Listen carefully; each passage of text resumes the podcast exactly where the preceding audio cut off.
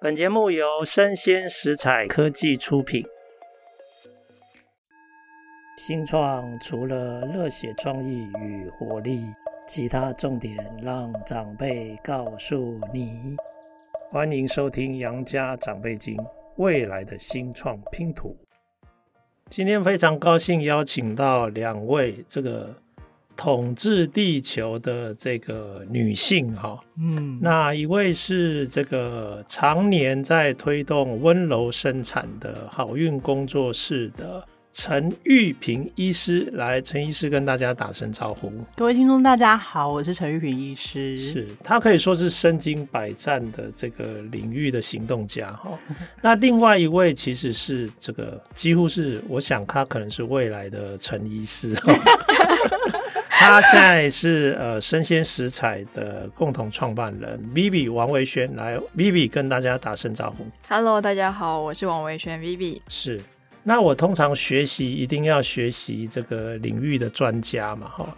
我记得我在呃以前的节目我有说过，年轻的时候其实我对性别议题是没有什么特别的觉察。嗯，那当然一个重要的原因是因为我是在我祖母当家的那样的养成环境。那我祖母当家，我都觉得哎，男女都很公平的被对待啊，所以就一直没有很关注这个议题。那后来我发现，呃，到了职场以后，然后再慢慢年纪越来越大，我就发现，其实性别议题在这个社会上还是蛮显而易见的。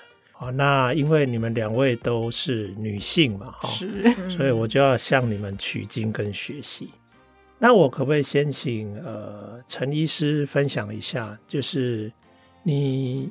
因为在协助温柔生产，是那通常很可能有非常多的女性客户都是第一胎的新手妈妈。对，那那个应该是人生阶段很重要的一个变化，对，非常大的转折。对，那我想请你分享一下，通常这一类的女性，她们会遇到哪些？人生抉择的问题，因为呃，大部分会有很大的冲击，是因为这个怀孕是在计划外的，突然就怀孕了。Oh, okay. 那他们在职场上可能有一定的位置。那呃，接下来其实有很多的计划在等着他们。他们觉得人生就要大展开的时候，哎，突然就怀孕了。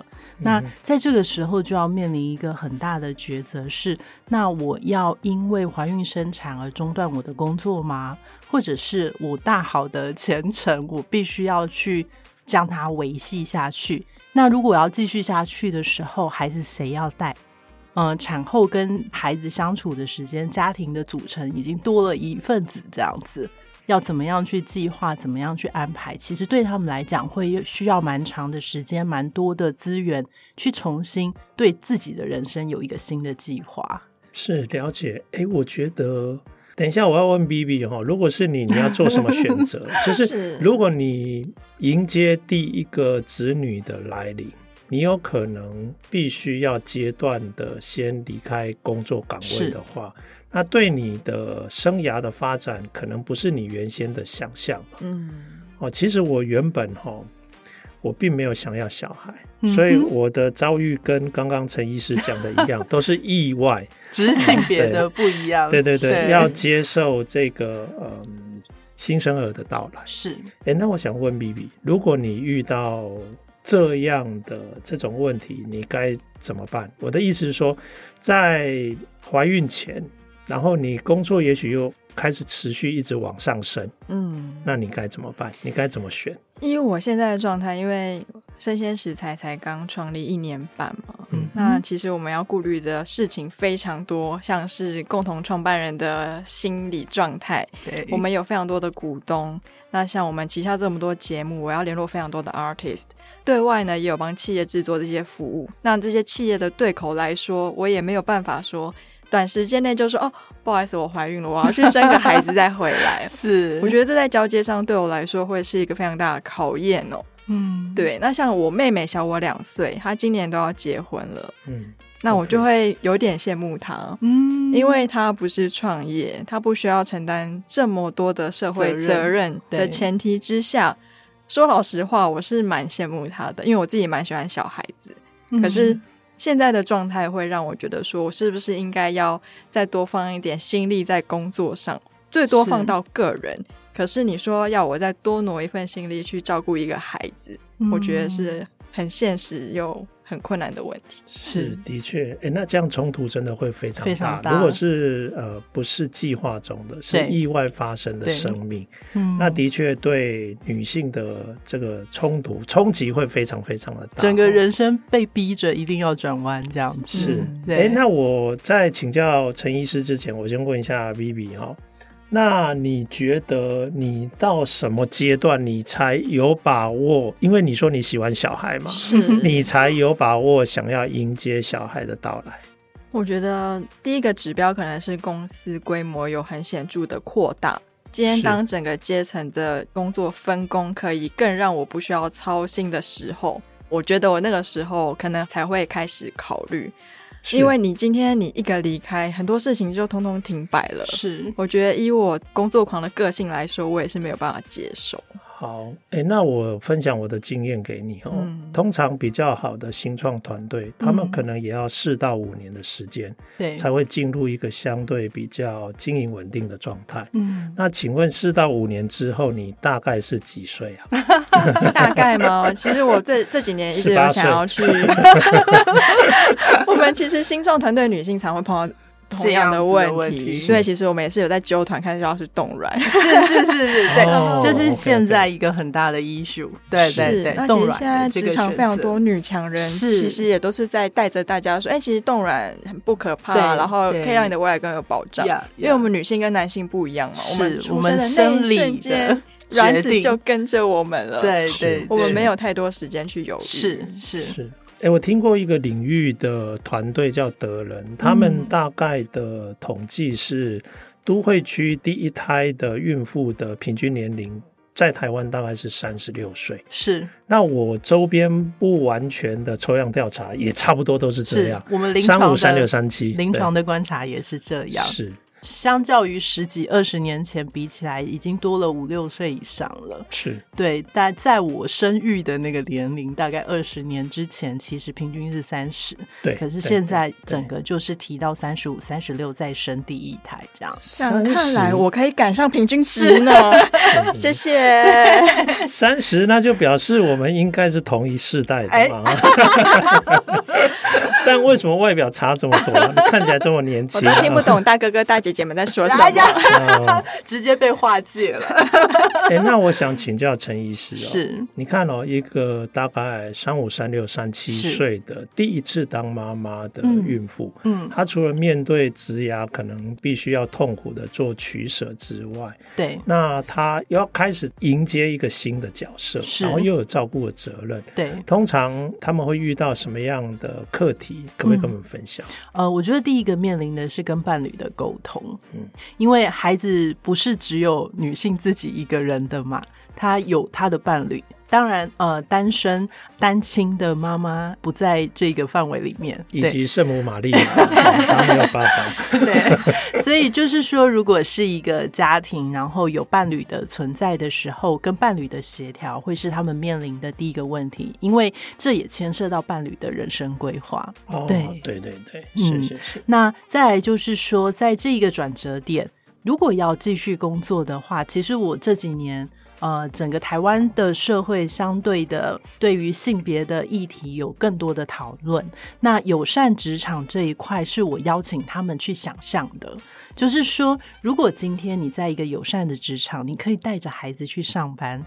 或者是说，呃，就是把你的工作内容做一些调整，就是带小孩跟呃继续维持你的工作不是那么大的冲突的时候，你可以发挥创意去想象一个带着孩子一起工作的工作场景，嗯，友善的环境。我觉得这是过往。在我们那个年代比较欠缺的，是是是，对对对，所以意思就是说，其实它可以有友善职场，可以有几个面向。嗯、一个方向是小朋友也许可以带到工作场合，是，甚至可以有更多的时间弹性让，让呃女性是在家里工作，对，这都算友善职场，对对，对对。是。哎，那通常伴侣啊，嗯，他也要发展，比如说先生也不可能。呃放下工作，那太太又很希望呃可以持续工作。是，那通常这一类的沟通或协调要怎么处理才能得到一个比较圆满圆满的结果，对不对？那我觉得这个这个部分就是跟伴侣的关系的沟通啊。呃在遇到瓶颈的时候，像我们现在工作室有提供心理师的咨商，就是就夫妻婚姻的关系，或者是说接下来要面对的亲子关系，都可以有一个呃客观的第三者，然后去有用他的专业去协调出一个你们可行的方法。我觉得这是现在我们在努力的部分。是，那有没有遇到那种在这件事情上才发现，哎？伴侣的想法跟我们的想法差异太大，因此闹到不可开交，甚至有可能要离婚。离婚有，其实是有。有啊，天哪！哎，在你的经验里面，大概。有多少这样的例子啊？是非常少啦，是非常少。Okay, okay. 那可是呃，遇到冲突的不在少数。是，毕竟这是一个人生很大的一个大事情，一个新成员的加入。所以其实不只是女性个人，其实虽然说这个社会把生育的责任加诸在女性的身上，可是伴侣的角色不能只是在那边说哦，我不要改变我既有的生活，他也必须要做出一些折中，然后一些。妥协，然后让哦、呃、这个家庭新家庭有新的关系可以继续走下去。是对。哎，那以你的例子来讲，因为你是第三方协助者嘛，是。那假如你发现这个，比如说先生哈，对，他观念你也很难接受，那你觉得两个实在核心价值差异太大了？那你是劝离还是劝和呢？呃，不劝离也不劝和。呃，哦 okay、呃，我觉得我们先把这个服务费用收到，倒也不是，就是说过往处理的个案，其实有过一个很美好的经验，是真的已经到了要闹离婚的阶段了。是，那我邀请的是，就是在整个怀孕准备的过程，其实。这个太太就是这个产妇，已经把伴侣排除在外了，因为她对她的呃，就是很多的对于生产这件事情的态度跟方法，她已经完全没有办法接受了。可是呃，我最后邀请她说：“好啦，反正既然你都已经下定决心要离了，那我们就邀请伴侣做最后一次的事情，就是我们投入顺势生产，投入生产，他当一个生产的参与者。”那在生产的过程、准备的过程当中，其实他看到他的太太的另外一个面相。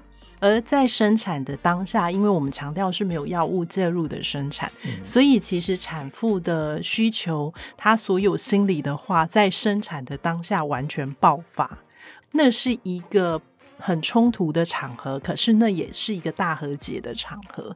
在所有的冲突、所有的不不甘心啊、负面的情绪全部爆发出来之后，伴侣给了一个好的回应之后，他们生完小孩就不离婚了。是，而且，哎，在你的经验里面哦，有哪些人走过这个过程以后，嗯、他们的伴侣关系其实变得更密切、更更好？嗯，大概有多多少的比例？有没有一半？超过啊，远远超过，对对对，对，好，那不错。但是刚刚讲的都是两个人之间的事，嘛，有没有一些是有很麻烦的其他关系人，比如说婆婆啊或妈妈啊？呀呀呀，那有有这样的例子是是，可是呃，我觉得因为我们的生产方式比较特别，那其实它它当然也会牵涉到就是上一代的生产经验。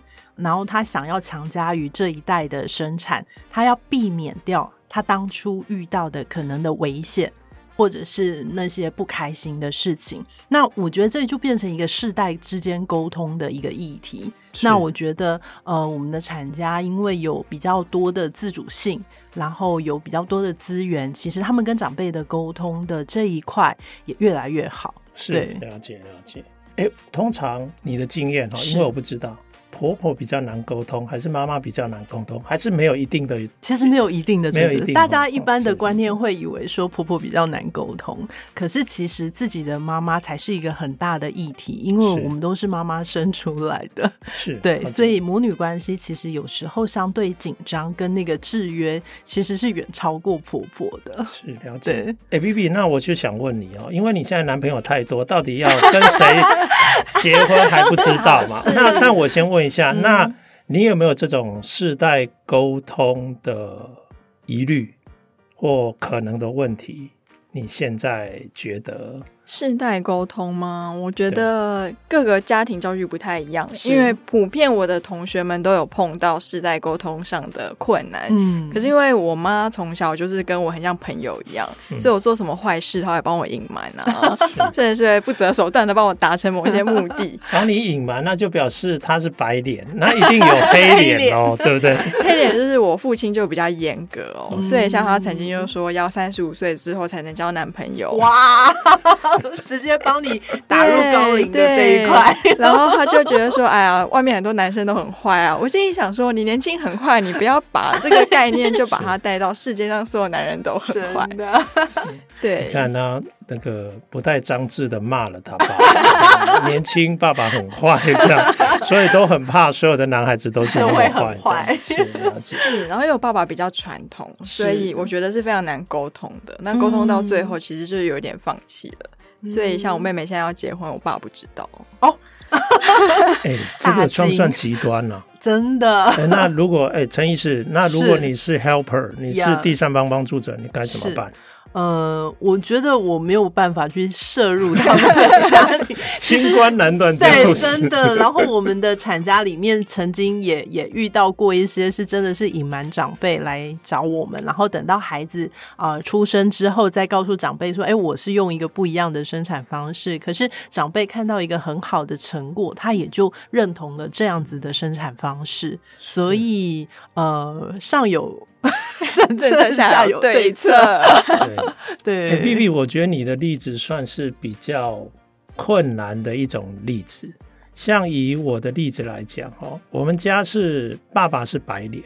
嗯，妈妈才是黑脸，可是妈妈的黑脸也黑不到哪里去，就是碎碎念而已。所以只要爸爸无条件都给予子女支持，其实妈妈的问题是相对好解决。那你的部分，哇，那哎、欸，你有把握将来可以说服你爸爸吗？你是说顺利嫁人，还是生下孩子呢？还是不要让他知道，这样把所有的事全部都搞定，等一个完美的成果呈现的时候，直接上报这样子。是，是家庭，我觉得每个。家庭他会有一个算是枷锁在吧？那因为现在刚好又碰到一个职场正在上升的巅峰，所以说实在短时间内真的没有时间想这么多。嗯，对啊。不过我知道非常多的同学们在跟他们父母沟通上。确实是有一遇到一定会碰到障碍，因为对以前的观念跟现在的观念非常不一样，不一样。那又有多少父母很开明的可以全盘的接受孩子们给予他的资讯？是是，对。哎，陈医师，我想请教哈，你过去协助的例子里面有没有是同性的配偶？有，那他们是、嗯、呃，比如说就是借精子或卵子，是有有这样的例子，是不是？是这一类的问题会比较少吗？其实会、哦、会比较少，对对对。然后我觉得，因为他们的问题比较少，就让让我们可以去有一个机会去反思说，说哇，那这个社会其实还是男男强女弱的一个大部分的思考逻辑。那呃，以夫家为主的这个观念，虽然现在我们讲性平讲了那么久，可是以夫家为主的这个观念，还是落实在很多的呃生活的事件当中。变成女性在生产的时候要顾及很多的方方面面，然后让呃所有的人都可以得到安抚，这样子，所以其实这个压力是蛮大的。哎、欸、B B，你听了以后你会不会考虑同性婚？找一个同性伴侣吗？好像比较方便，考虑考虑，好像方便很多。哇！我要去问问看，爸爸说三十五岁以上能交的是男朋友还是女朋友？女朋友早一点的话，哎，赶快跟我说。爸爸说只要活着就好，因为你已经三十五了。还没，还没。了解，了解。哎，那我再请教陈医师哈，嗯，因为现在看起来女性就受的教育都不输给男生了，我甚至觉得。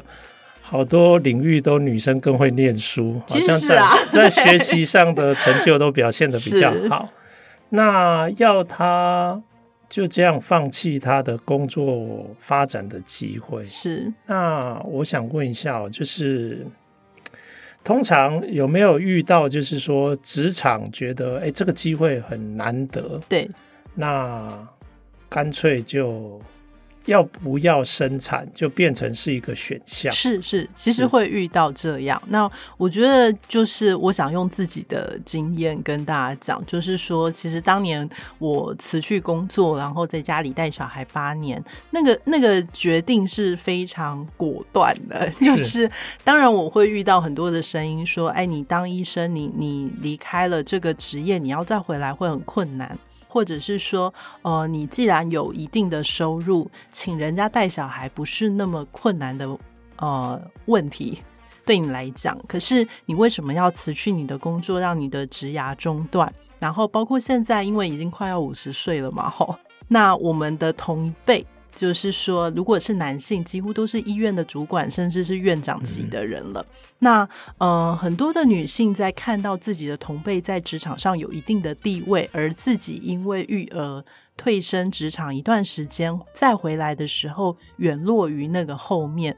我我觉得用自己的例子来讲，其实那几年不是空白，你参与了孩子的成长。然后孩子现在也跟你的感情非常的好，那我觉得那都不是什么牺牲啊，或者是什么中断，而育儿的那段时间给我的养分，让我重新出发的时候有不同的视野。跟不同的呃角度去思考生产这件事情，其实你再回头过来看那一段时间，并不是空白，不是呃有别于其他继续在职场上维持着的人，哦、呃，好像你那一段时间就就是没有掉了。所以我觉得人生很长，并不是每个人都要线性发展，不是你到五十岁了一定要去当医院的院长。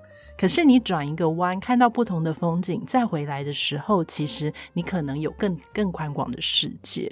哦，我想那这样我有点了解了，因为在录音之前，呃，陈医师有提到说，你觉得呃，曾经有一些协助女性在重返职场的行动家，他们有提到说，哎，其实不离开可能更省力，更省力。对，对，但是呃，如果就是现在，我大概了解陈医师的想法，嗯，也就是说，人生有很多不同的可能性。对，你选择不同的道路，你会得到不同的价值。对对，其实如果你一直守在你已知的路线上，其实你也有可能会失掉很多可能性。对，那那个事实上也是你必须付出的代价。是是，是。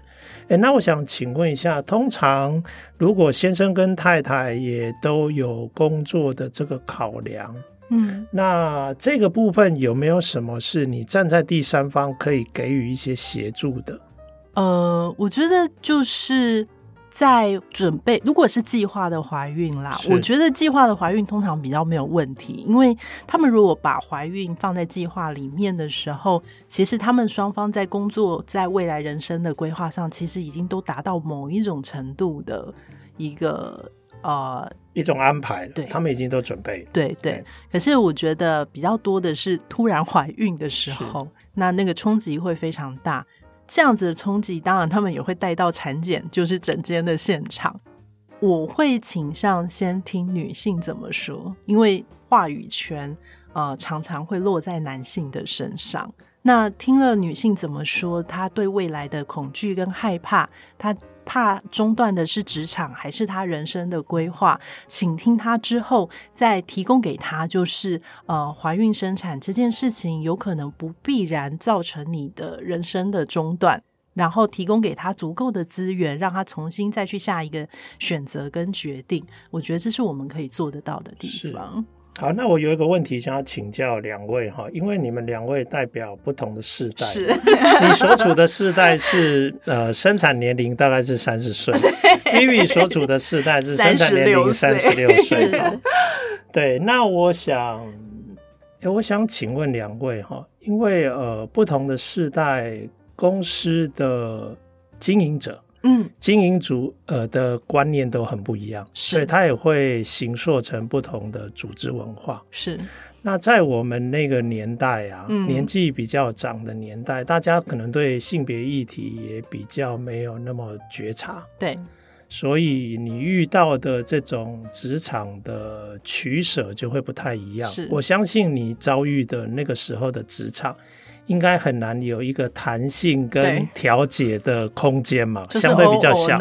对，但是 Bibi，你自己现在都在创业，而且你还也是一个经营者，是、嗯？你觉得，呃，你有没有可能因为现在觉察到这些相关的一些问题，你想要创造一个公司的文化，可能是一个更友善的职场，更有弹性的空间？还是你觉得，其实公司的文化本来就自己选择嘛？因为现在听这些相关领域的说法说，目前以现状的这个职场环境。大概三分之一鼓励婚育，嗯，三分之一一点点不太反对，没有阻止婚育，那有三分之一基本上不太鼓励婚育，另外有一半是强烈的反对，觉得这个跟公司没有关系。是是，对，我想先请那个陈医师分享一下，嗯，你那个时候遇到的环境应该跟 BB 现在会遇到的环境不一样，不一样。那你那时候怎么面对，怎么处理？嗯，其实我本来就想要在育儿方面是很专心的，所以我本来就有打算在某一个阶段就呃辞职，专心带小孩。我是在很多年前在接受一个电视台的记者访问的时候，记者问我说：“陈医师，你没有发现是这个环境让你必须完全退下来去育儿，是就是育儿跟工作是必须分开来。”考虑的，那我在那一刻才惊醒，说：“哎，是哎，我那个年代真的是没有职场友善这件事情。那所以这几年我自己创业，我就变成一个要求自己要是一个友善的职场。所以我们的工作伙伴其实是可以带着孩子来上班的。那在他们的时间安排上，譬如说，呃，半薪的工作伙伴，其实他们是其他的时间是必须去带小孩，去呃负责育儿的这一块，对。对对，所以就是说，因为这样子的经历，让我现在在创业的时候，我提供一个友善的职场。是了解。哎，Bibi，你看我们那个年代，其实整个客观处境还蛮困难的。嗯、那你这边应该又多了一些弹性。那你怎么看？呃，比如说站在一个经营者角度，你当然希望公司能够达到最高的绩效跟效率嘛。但是又从另外一个角度，你又觉得人的价值有很多面向，对对不对？人来参与这个职场，事实上只是因为他在职场上跟公司的追求有价值交集嘛，是。他并不表示说整个主体性都要让位给公司的目标嘛。嗯，那你怎么看待这件事？那你自己作为一个经营者，你会怎么取舍？是，其实我要讲一下我小时候的经验。嗯，我大概两岁。就是开始会讲话、认得数字的时候，两岁这个会不会是天才？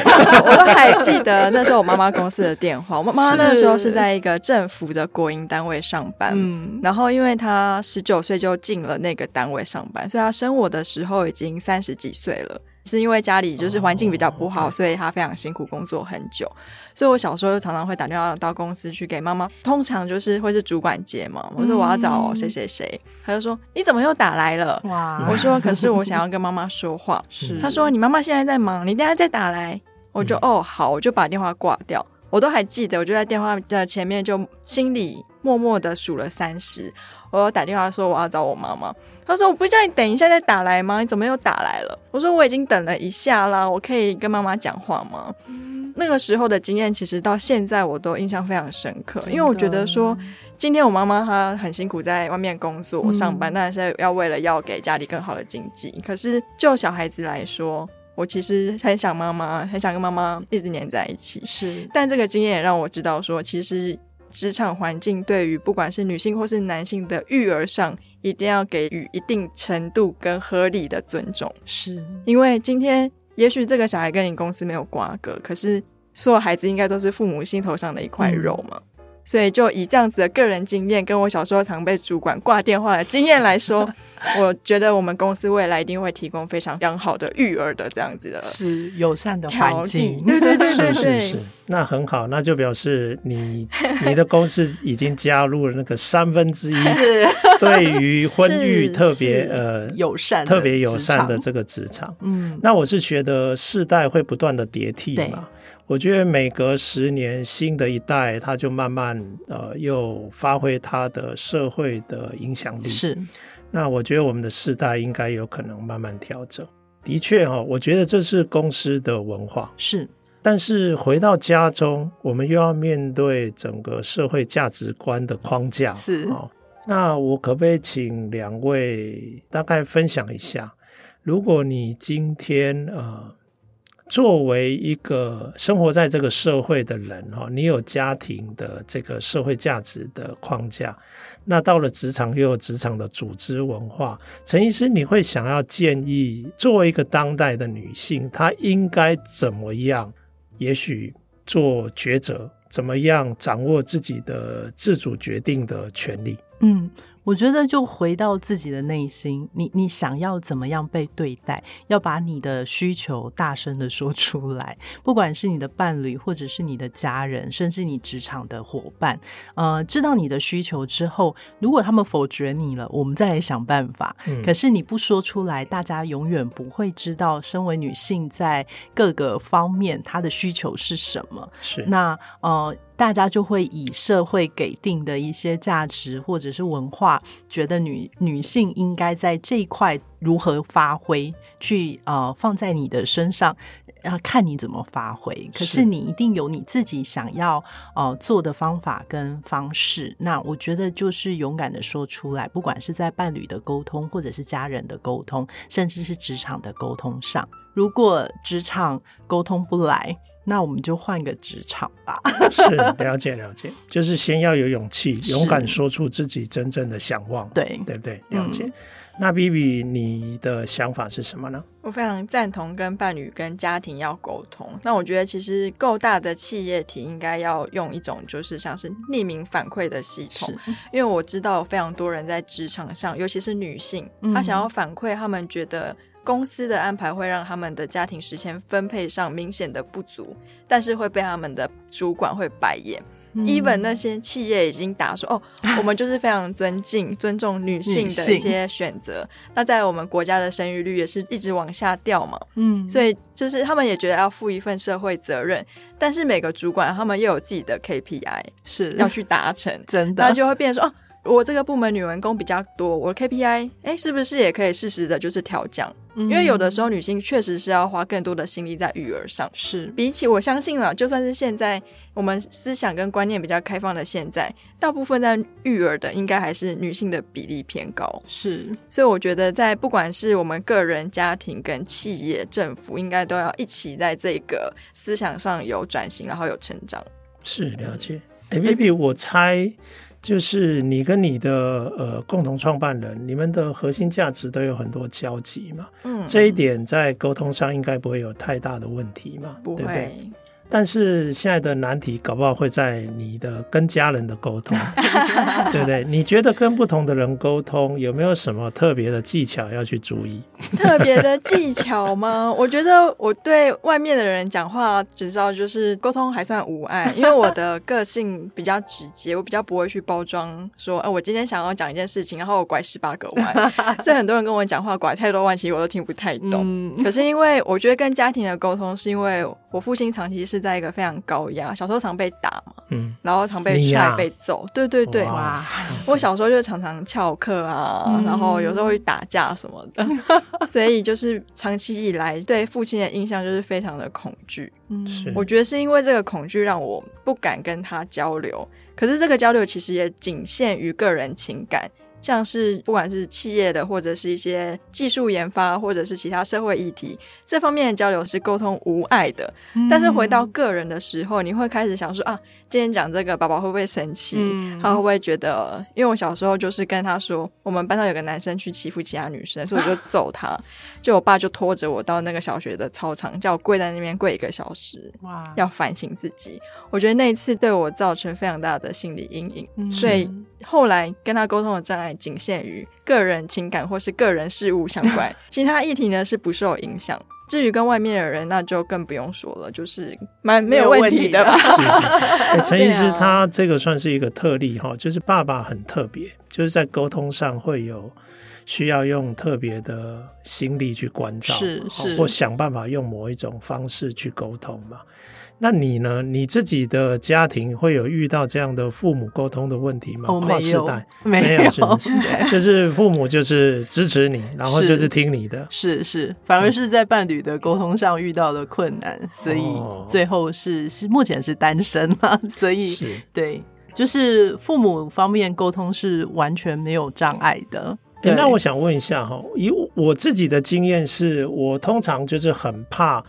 到后来结婚之后，甚至有小孩之后，才发现啊，我们的根本的价值观差这么大。嗯嗯、所以通常我会在还是朋友的阶段，就会把很多彼此的价值观先弄清楚。是是是。可是呃，我觉得呃，现在回想起来，嗯。我觉得太爱他了，不是，太会让人在年轻的时候自己活在一个女女性应该是怎么样的框架里面，可是就被社会价值观框住。对对，哦 okay、而而到现在发现那是不对的，我不想当那样的女性的时候，那个冲突就会出现了。是，对。了解。OK，好啦，所以说起来，你也有一部分的责任嘛，是啊，因为那个时候在选择跟沟通上没有对，对很确认一些事情，是是，好了解了解。哎、欸，我今天收获很多哎、欸，那我想最后想要请教两位，你们有没有什么在节目结束之前，你想要再做补充或送给听众朋友一句话，有没有这样的关键讯息想要传递？关键讯息就是说，其实女性是很优秀的，对，嗯，大家要更有自信。我完全赞成，我知道，我相信女性将来一定会统治地球，对对，对，所以我老早就要归顺女性了，这样。那 Vivi 呢？你有没有什么话？那其实我们新创公司参加了非常多新创团队，不管是培训或是一些组织，嗯，我有观察到我们的创办人的比例哦，女性真的非常少，少。而这些女性不是单身，就是交往中没有办法步入婚姻。对。但是反观男性呢，最多已经生了三个孩子了，然后一半以上的男性都已经有家庭，是对，这是非常大的落差，非常大的落差。我觉得女性真的是。假如说你有想法，然后你也觉得你有能力，其实不妨来外面跑跑走走。其实有很多跟你一样的人，是那我们可以一起作伴，一起成长。嗯，那这个节目的最后，我也想要问一下杨老师啊，杨老师，您提到您的孩子是也是意外有的吗？是，是。那在当下你做什么样的决定？那孩子出生之后，你的职场生涯上有什么样的改变吗？呃，没有，我觉得我。生小孩的那个时期时间点真的很幸运，嗯，刚好是我在美国留学写博士论文，所以那个时候其实我没有很强大的职场工作取舍的压力，是，对。然后那个时候，因为呃，我太太就是她陪我在美国念书，然后她在美国过生活，嗯，所以她有比较大的时间弹性，可以。